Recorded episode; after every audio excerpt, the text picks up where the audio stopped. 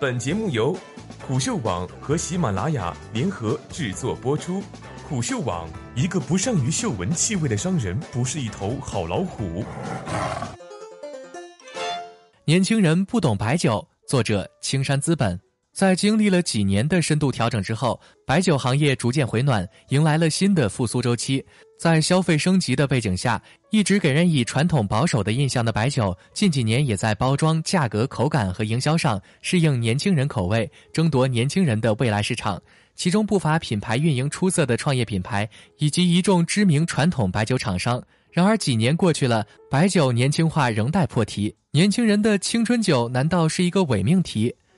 白酒消费力主力老龄化。虽然2017年白酒行业在去年依旧风光无限，据国家统计局数据显示，2017年全国规模以上白酒企业共生产白酒1198.06万千升，同比增长6.86%，完成销售收入5654.42亿元，同比增长14.42%，实现利润总额1028.48亿元，同比增长35.79%。增速较上年同期提升二十六点五个百分点，行业老大们二零一七年的业绩数据也颇为亮眼，比如茅台二零一七年净利润与上半年同期相比增加百分之五十八，水井坊净利润同比增长约百分之四十九。在目前这一轮行业增长中，以中等收入家庭和商务人士为消费主力的人群成为中流砥柱，但从消费人群的年龄结构上看。依然还是以六零后、七零后为主，老龄化趋势明显。而九零后的饮酒热情不高，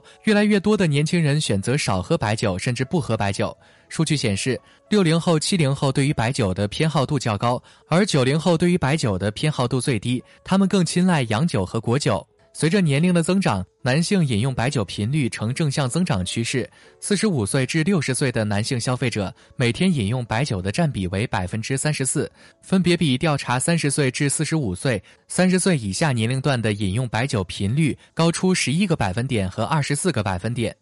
年轻人不爱喝白酒，年轻的九零后们不爱喝白酒了，这是很多人的直观感受。一直以来，传统白酒的营销更集中于产品本身的历史、工艺传承和传统文化的积淀之上，通过文化和价格保持自己的品牌调性。但对于九零后甚至零零后而言，其消费主张更为清晰奔放，也更有个性，要符合自己的喜好。随着消费场景的变化，年轻消费者对白酒的需求在减弱，葡萄酒和啤酒的渗透也让年轻消费者的消费更加多元化，白酒不再是第一选择。而白酒辛辣的口感和酒后强烈的不适感，更让白酒难讨年轻人的欢心。另外，价格的整体上扬也让年轻人离白酒越来越远。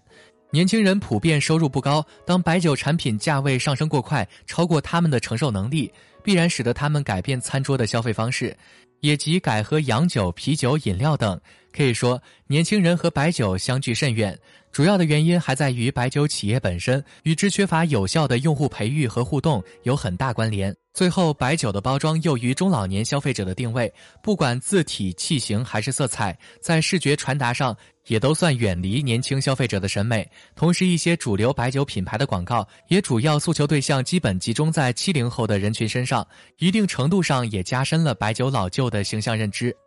年轻化的尝试，青春小酒。从长期发展来看。重度消费者的老龄化趋势预示着白酒消费后继无人的危险结局。当然，从另一个方面看，这也意味着创新的机会。近年来，几乎所有消费领域都在争相拥抱年轻人，白酒也不例外。目前而言，国内白酒酒企多选择利用小包装产品、小酒作为年轻化的主要解决方案。无论是新的创业品牌，还是传统的白酒企业，都纷纷推出容量小、包装时尚、价格亲民的小酒。除了江小白。现在列在小酒名下的还有泸州老窖的卢小二、郎酒集团的歪嘴郎、五粮液的干一杯、洋河的杨小二、杜康酒旗下的杜二等。据青山资本不完全统计，近年来市面上的时尚小酒多达两百多款。小酒虽然符合了当下市场白酒消费的新习惯，但在年轻化的作用上，实际效果并不理想。从目前一些媒体报道来看，不少号称针对年轻人的青春小酒们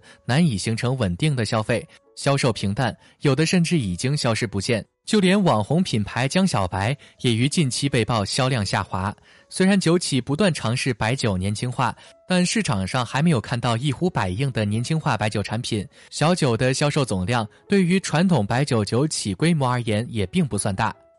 青春小酒是不是一个伪命题？这是否意味着消费升级趋势下的核心中坚力量八零后、九零后与白酒无缘？青山资本认为，从目前中国白酒市场产量和营收的变化趋势上看，白酒市场的小酒化、青春化仍然有发展的空间。虽然八零后、九零后的更青睐洋酒或啤酒，但这并不意味着年轻一代不需要白酒。数据显示，线上白酒销售层面，八零后是消费的主力军，九零后对市场的贡献率也在提升。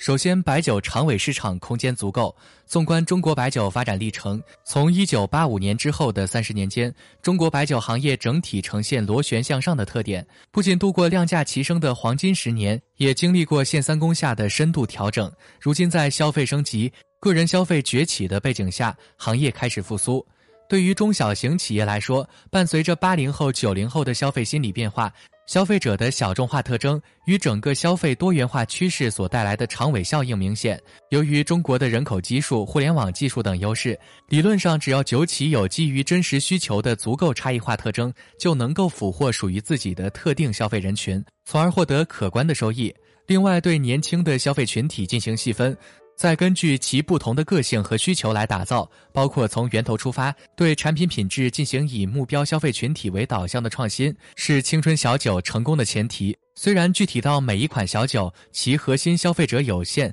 作为一个品类，青春小酒未必不能。但由于消费的结构向八零后、九零后转变，对于白酒的产品认知。消费偏好、品牌印象，特别是传统渠道的便捷性优势被现代互联网及物流重塑后，酒企将会直接面临如何与消费者沟通，从而获得认同感，进而产生消费。这是一个很现实且迫切需要解决的问题。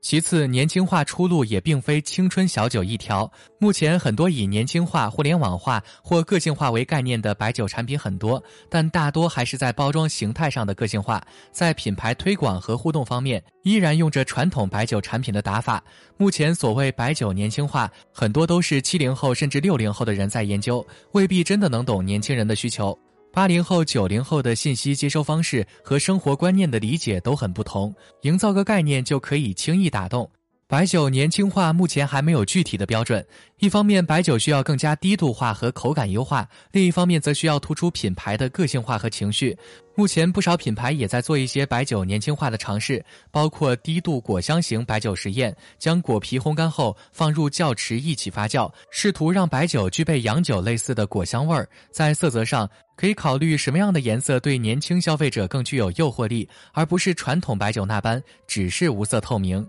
最后，品牌既非打动年轻人的必要条件，也非充分条件。品牌很重要，江小白能在茅台、五粮液等传统强势品牌下分一杯羹，品牌打造的新思路至关重要。但品牌想要长久维持客户，最终还要回到产品本身和产业链构建。目前，青春小酒确实在一定程度上满足了年轻人对于新鲜事物的喜好，但并不意味着长久的认同。年轻的消费者们关注点一直在变，伴随消费者的变化进行相应的调整和改变，才能真正的留住他们。在白酒年轻化的问题上，并非是年轻人不懂白酒，更多的是白酒不懂年轻人。